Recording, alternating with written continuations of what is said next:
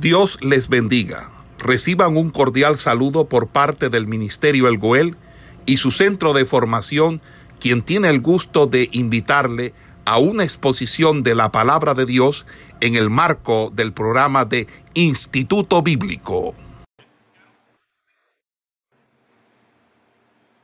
Bueno, vamos a estar iniciando la clase en el día de hoy. Como les estuve mencionando anteriormente, vamos a estar estudiando el libro de Ruth vamos a estar mirando, eh, recuerden que estamos viendo la materia de eh, libros históricos y dentro de la materia de los libros históricos vamos a estar mirando hoy el libro de Ruth, que es el libro que corresponde al plan de estudio programado para este semestre. Recuerden que me pueden estar confirmando si me escuchan perfectamente si hay problemas para, con el audio para entonces estar resolviéndolo de manera oportuna. Entonces, eh, mirando en los libros históricos, más exactamente el libro de Ruth, vamos a adentrarnos en este libro y vamos a estar desglosándolo un poco.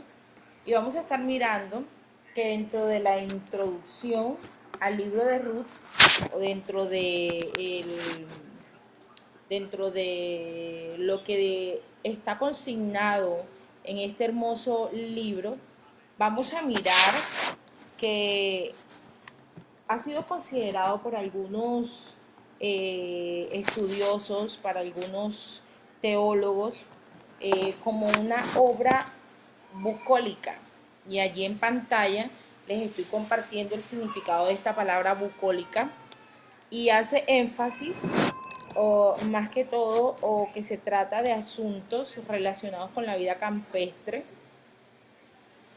asuntos relacionados con la vida campestre y eh, peripecistas, amorosas y que suele tener a pastores como protagonistas y por lo común eh, presenta diálogos o tiene, tiene diálogos comunes.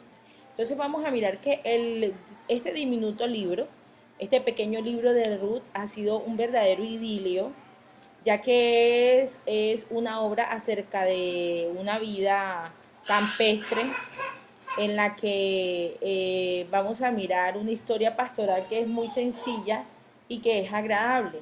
Vamos a estar mirando lo este, lo agradable y lo sencillo que resulta leer la historia que está consignada en este pequeño libro.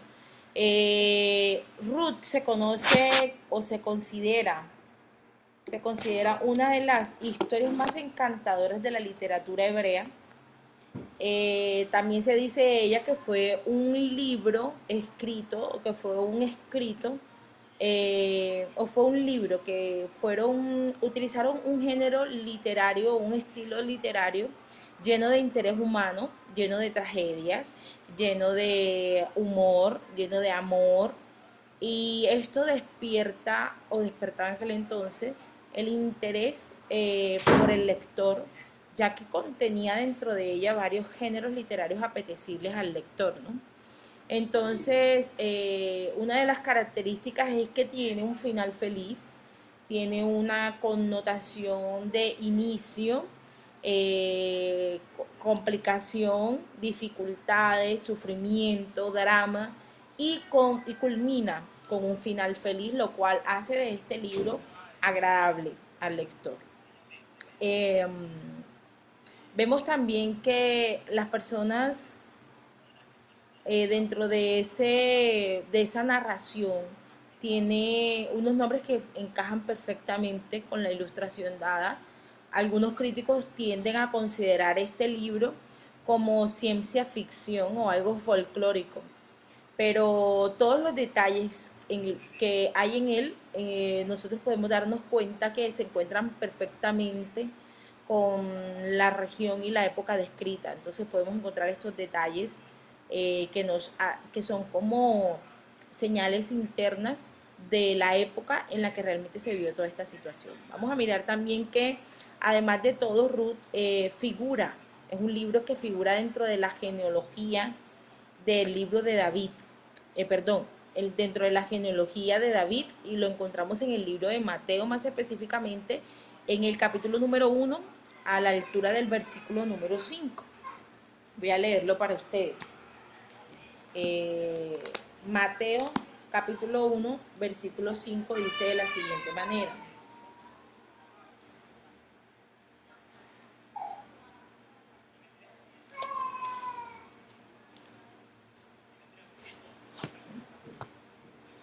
Mateo 1, 5 dice. Salomón engendró a Rahab, a Rahab, a vos. Vos engendró a Ruth, perdón, engendró de Ruth. Leo nuevamente. Salomón engendró de Rahab a vos. Vos engendró de Ruth a Obed y Obed a Isaí. El versículo número 6 eh, dice, Isaí engendró al rey David.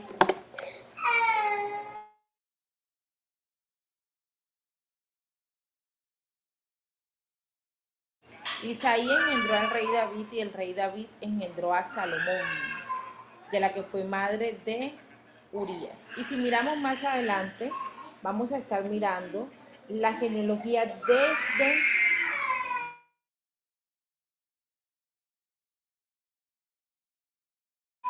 Vamos a estar mirándola desde de cómo llega la genealogía hasta Jesucristo, pasando por David, viendo como evidencia cómo Ruth pertenece o entra dentro de la línea genealógica, genealogía, dentro de la línea genealógica de eh, el rey David, adentrándose de esa misma manera dentro de la genealogía de Jesucristo. Entonces, otro aspecto muy interesante es que Ruth es uno de los dos libros de la Biblia que reciben su título de su protagonista femenina, de una protagonista femenina, eh, tal como lo hace Esther. Tanto Esther como Ruth son libros que reciben el nombre de, él, de la protagonista del libro.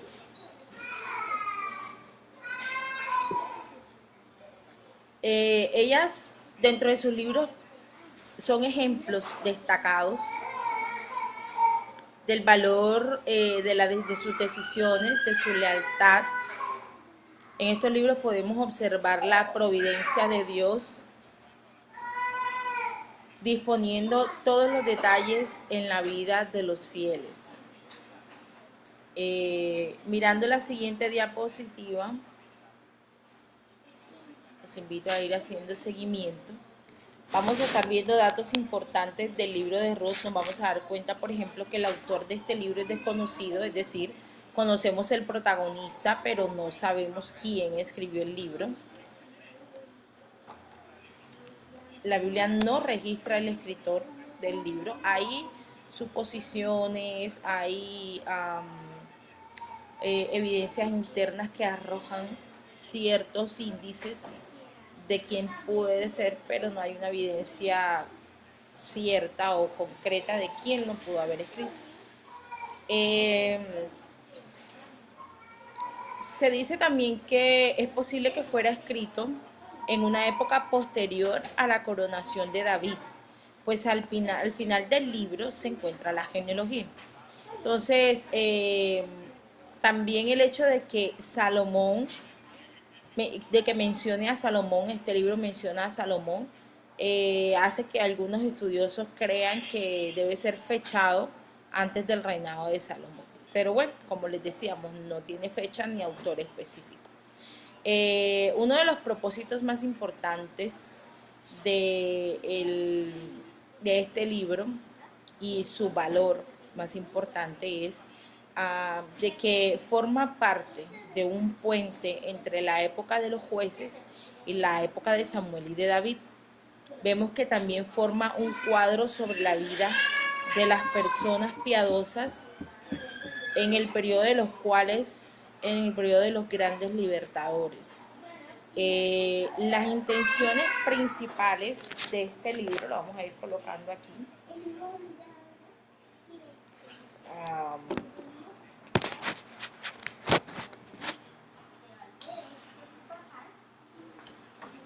consignaremos, por ejemplo, cuál es uno de sus principales propósitos, que es demostrar, demostrar, perdón, que había bondad y fidelidad a Dios en Israel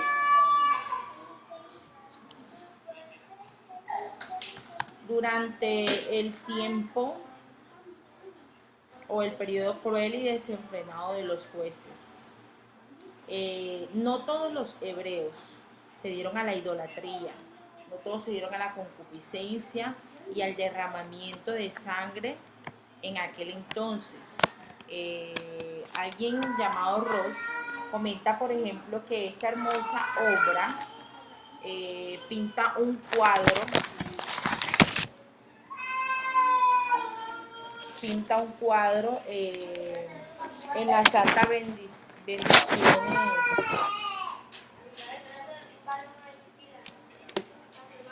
En las santas bendiciones que eh, descienden sobre la vida social y doméstica eh, de cualquier época, cuando prevalece una fe sencilla en Dios y un amor sincero por el prójimo. Eh, el segundo propósito de este libro, y lo vamos a colocar aquí para que quede consignado, era revelar la providencia divina. Revelar la providencia divina. Revelar la providencia divina. Eh, Dios en sus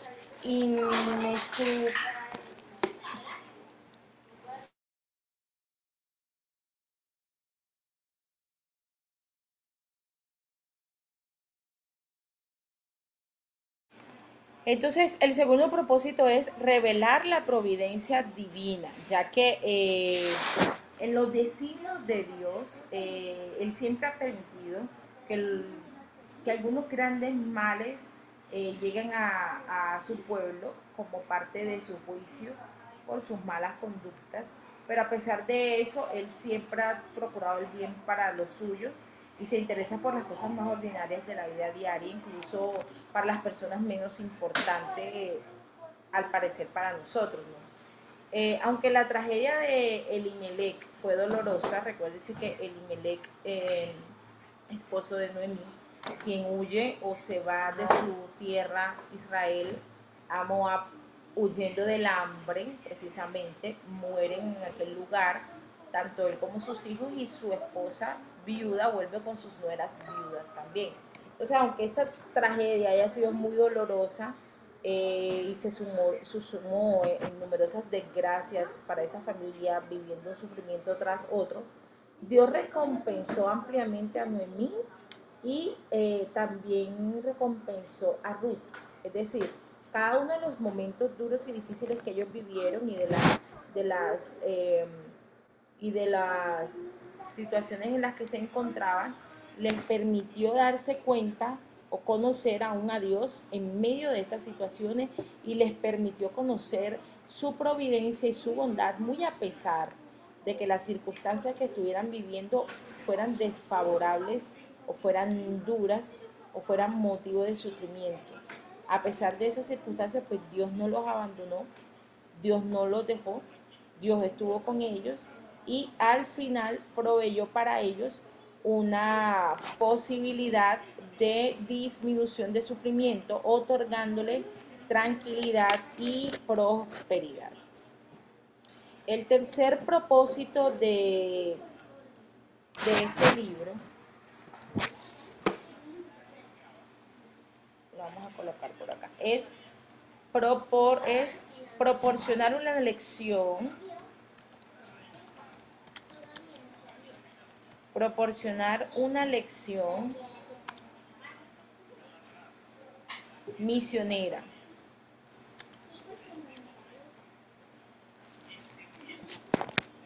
Proporcionar una lección misionera usted se preguntará qué significa esto y eh, eso nos va a llevar a darnos cuenta que ellos tuvieron que salir de un lugar a otro, lo cual les permitía realizar eh, algo conocido como una misión o, una tarea misionera al salir de ese lugar Y ahí vemos que demostrando de qué manera una mujer gentil se convirtió en seguidora leal del verdadero Dios y cómo se incorporó a la vida del pueblo de Dios. Entonces vemos que en Dios no hay excepción de razas. Siendo Ruth una moabita que se había casado con un israelita ah, en su tierra Moab, decidió seguir a Noemí cambiando sus costumbres, cambiando su tierra, su entorno social, pero sobre todo cambiando sus convicciones religiosas. Por eso eh, eh, lo llamamos una lección misionera.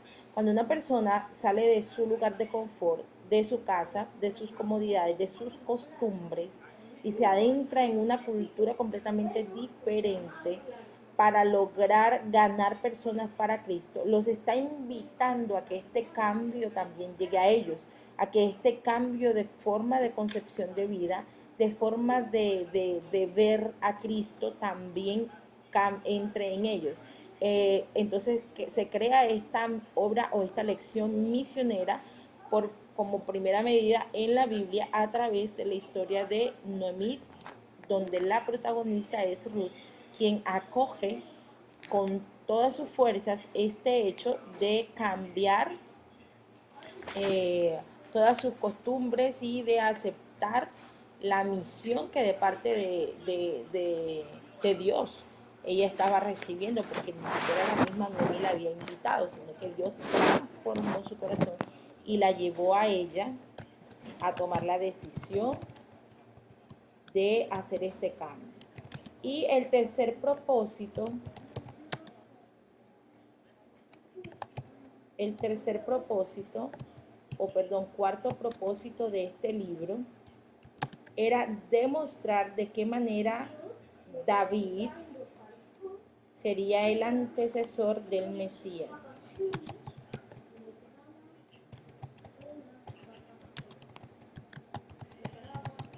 Mostrar de qué manera David sería el antecesor de María.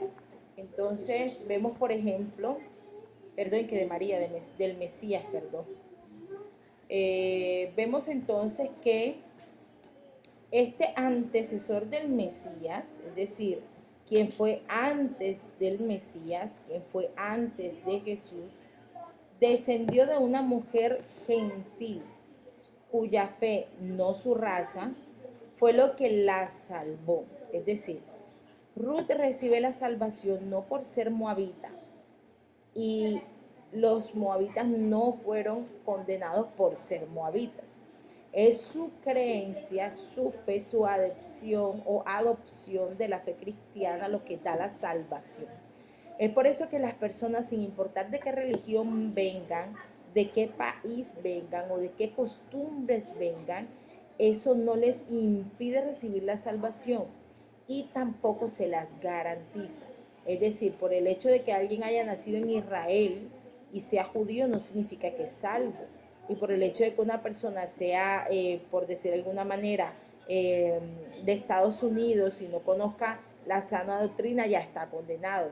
No nos limitan ni nos, ni nos condenan las culturas que nos rodean, sino por el contrario, aquel nacido en, en Israel que es judío, pero que acepta que Jesús es el Mesías, es lo que le va a dar la salvación, que acepta que la muerte de Jesucristo en la cruz del Calvario y su sangre lo limpian del pecado, que Él es el Salvador y que debe arrepentirse, es lo que le da la salvación. De la misma manera que aquellas personas en países subdesarrollados eh, que, eh, cuya religión es totalmente apóstata y libremente apóstata, eh, el hecho de venir y creer que hay una forma de vida contemporánea que, que es em, este, conservadora, es decir, nuestra santidad corpórea, eh, nos da la salvación, al igual que nuestra santidad integral, eso es lo que le daría la salvación. Y con esto quiero ser muy enfática porque quiero evitar malas interpretaciones. Significa que así como Ruth pertenecía a una tierra diferente, pero eso no la eximió de la salvación, sino por el contrario, que ella aceptó un cambio de vida, aceptó un cambio de fe, esto le dio la salvación. De esa misma manera, cualquier otra persona, independientemente de su raza y de su cultura, puede asirse de esta salvación teniendo el cambio que Dios en su vida, en la vida de cada quien, exige. Y con esto cerramos eh, los puntos relevantes del propósito del libro de Ruth. Y eh, vamos a estar mirando un poco el contenido que nosotros vamos a mirar en el, vamos a hallar en este libro. Vamos a mirar, por ejemplo, que en el capítulo número uno, eh, vamos a mirar que el hambre que azotó el pequeño pueblo de Belén, de Judea, eh, puso en marcha una cadena de circunstancias en una historia que revela tanto la providencia divina como el heroísmo humano. La migración de la familia de Elimelech, esposo de Noemí, en la altiplanicie, a las altiplanicies de Moab.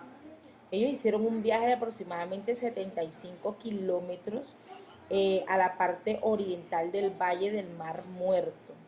Entonces llegaron con el cansancio de los dos hijos llegaron, llegaron cansados luego de este, de este travesía, pero al vivir todo este tiempo allá, empezaron a, adaptarse a sus costumbres y a sus formas en cierta manera y permitieron que sus hijos que se dieran casamiento, que se casaran con mujeres moabitas. Posteriormente la muerte de los varones eh, dejó desamparadas a estas tres viudas, tanto Ruth como Noemí y como Orfa quedaron viudas porque murieron sus esposos, Abimelech y sus, dos hijos, Malión y Kelión. Y la muerte de estos dos varones las han dejado a ellas como mujeres desamparadas. Noemí toma una decisión y esa decisión es la de retomar a Belén, la de volver a su tierra y preparó el escenario para que sus nobles, para que sus eh,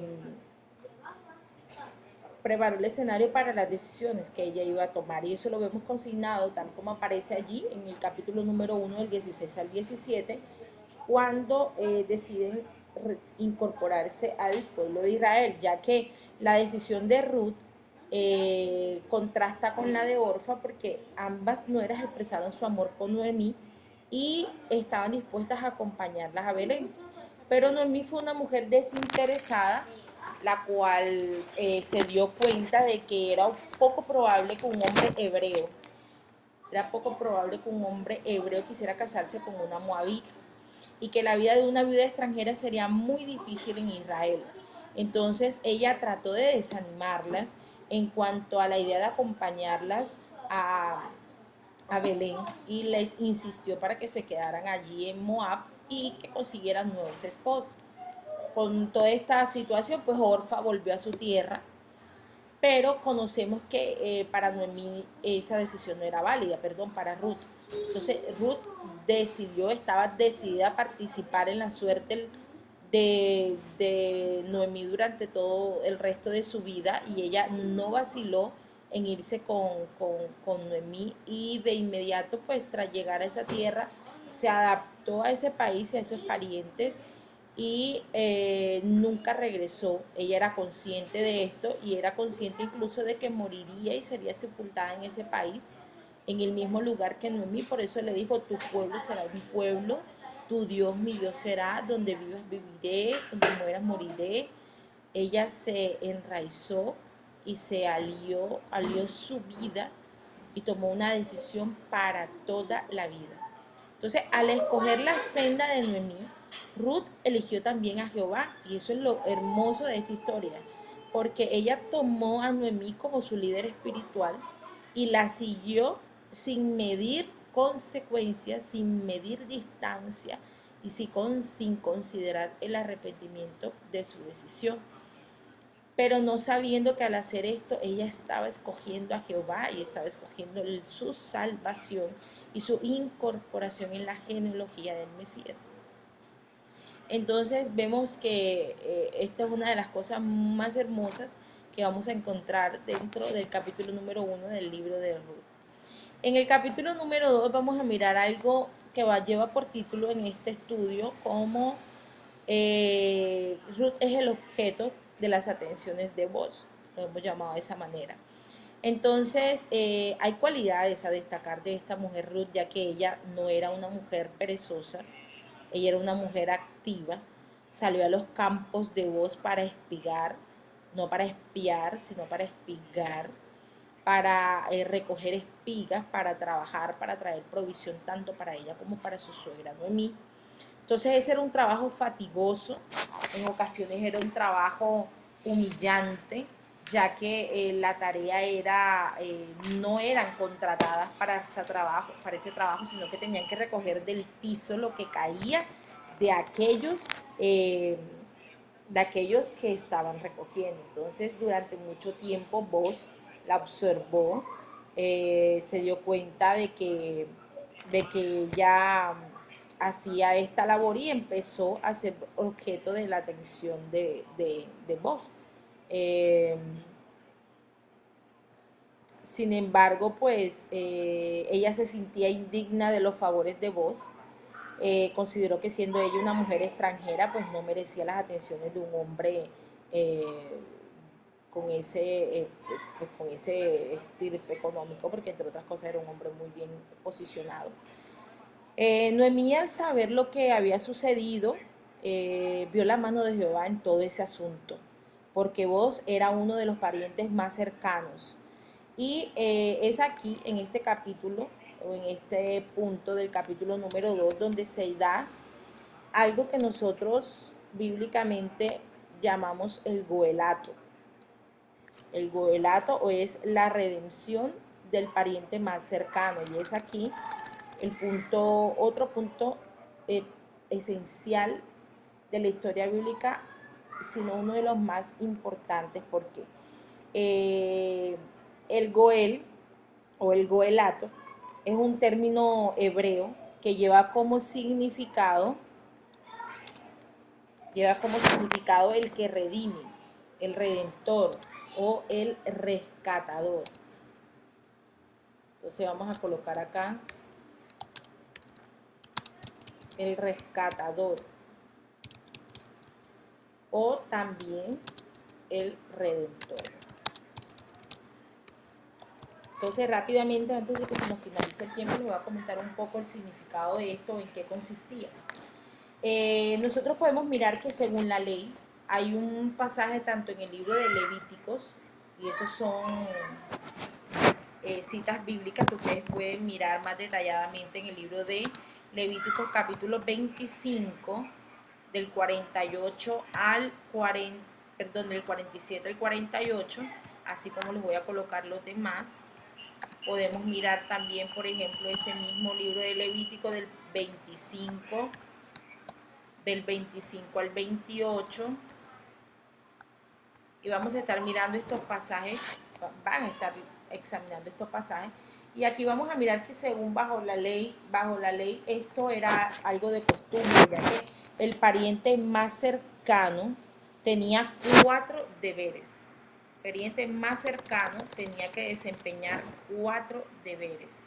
Eh, uno de esos deberes eh,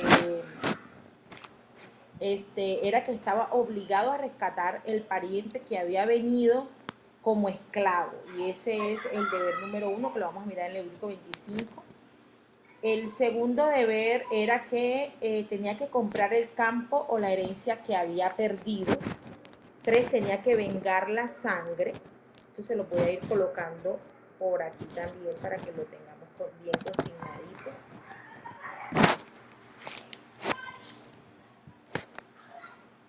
tenía que vengar la sangre y tenía que casarse con la viuda, con los quienes habían quedado viudos. Entonces, el guelato era el paciente, el perdón, el pariente más cercano, es decir, aquel, aquel que era o tío, primo o hermano, que debía casarse y cumplir todas estas cuatro normas, dentro de las cuales estaba el casarse con la persona que hubiese quedado viuda. Es por eso que allá en, en el Nuevo Testamento le hacen la pregunta a Jesucristo con respecto al matrimonio y le dicen eh, que si un esposo eh, muere y luego su hermano la toma y él muere y luego el, otro hermano la vuelve a tomar, ¿cuál sería el esposo en, la resurrección?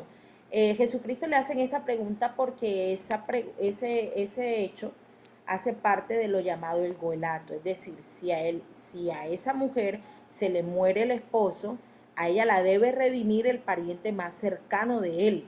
Y el pariente más cercano era su hermano próximo, el, que le seguía de acuerdo a las edades. Entonces eso era el acto de redimirla. En el caso de vos y Noemí, de vos y Ruth, Ruth debía ser redimida y para Noemí vio la mano de Dios en medio de todo el asunto de que, de que vos sintiera atención hacia Ruth, porque él era, el, él era el pariente más cercano y quien le correspondía por la ley del goelato redimirla, tomándola en casamiento y ayudándoles a obtener las tierras que habían perdido antes de irse a Moab y recuperar lo que económicamente ah, tenía antes de haberse ido de Israel a la tierra de Moab. Entonces, em, vemos que finalmente pues Dios se mueve en favor de Ruth y Noemí con este asunto, otorgándoles el matrimonio con, con, con, Ruth y dándoles un primogénito. Eh, de este nuevo matrimonio, el cual se le consideraba legalmente como hijo del esposo fallecido. Es decir, venía siendo hijo eh, de, eh, de, nieto de Aimelech y de Noemí, y era heredero, heredero de su propiedad. Entonces, esto se llamaba en el español la ley del liberato. Y viene también del latín levir, que es el hermano del esposo.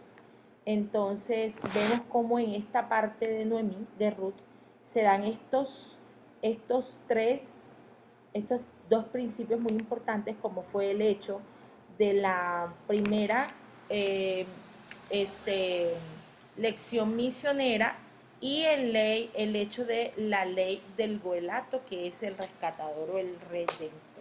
Finalmente vamos a mirar cómo se da el tema de redimir a Ruth, ya que se dieron ciertas situaciones muy difíciles en torno al matrimonio, sin embargo, pues ellos pudieron obtener eh, la bendición de casarse y el capítulo número 4 nos relata la bendición de ese matrimonio. Entonces, amados hermanos, hasta aquí, hasta aquí la clase de Ruth.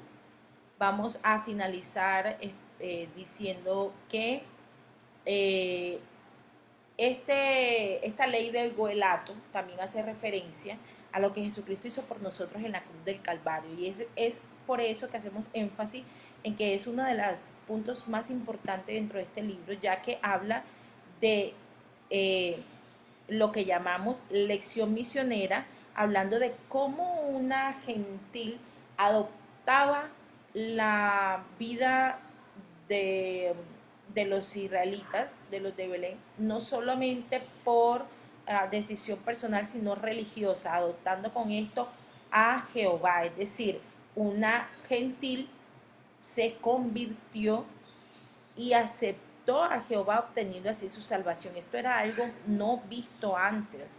Recuerde que solamente los israelitas tenían a Jehová por Dios y las demás tribus eran idólatras. Entonces esta es una de las primeras que adopta eh, eh, a Jehová como su Dios, obteniendo así la salvación para ella. Y el segundo punto muy importante es cómo el hecho de que vos redime a Ruth y a Noemí, cumpliendo con la ley del huelato, que posteriormente también va Cristo a, a, cumplirlo en nosotros, redimiendo nuestra vida del pecado y permitiéndonos poder ser reconciliados con Dios para salvación. Amén. Esperamos que este estudio haya sido de bendición para su vida y ministerio. A Dios sea la gloria. Este es el Ministerio El Goel, vidas transformadas para cumplir el propósito de Dios.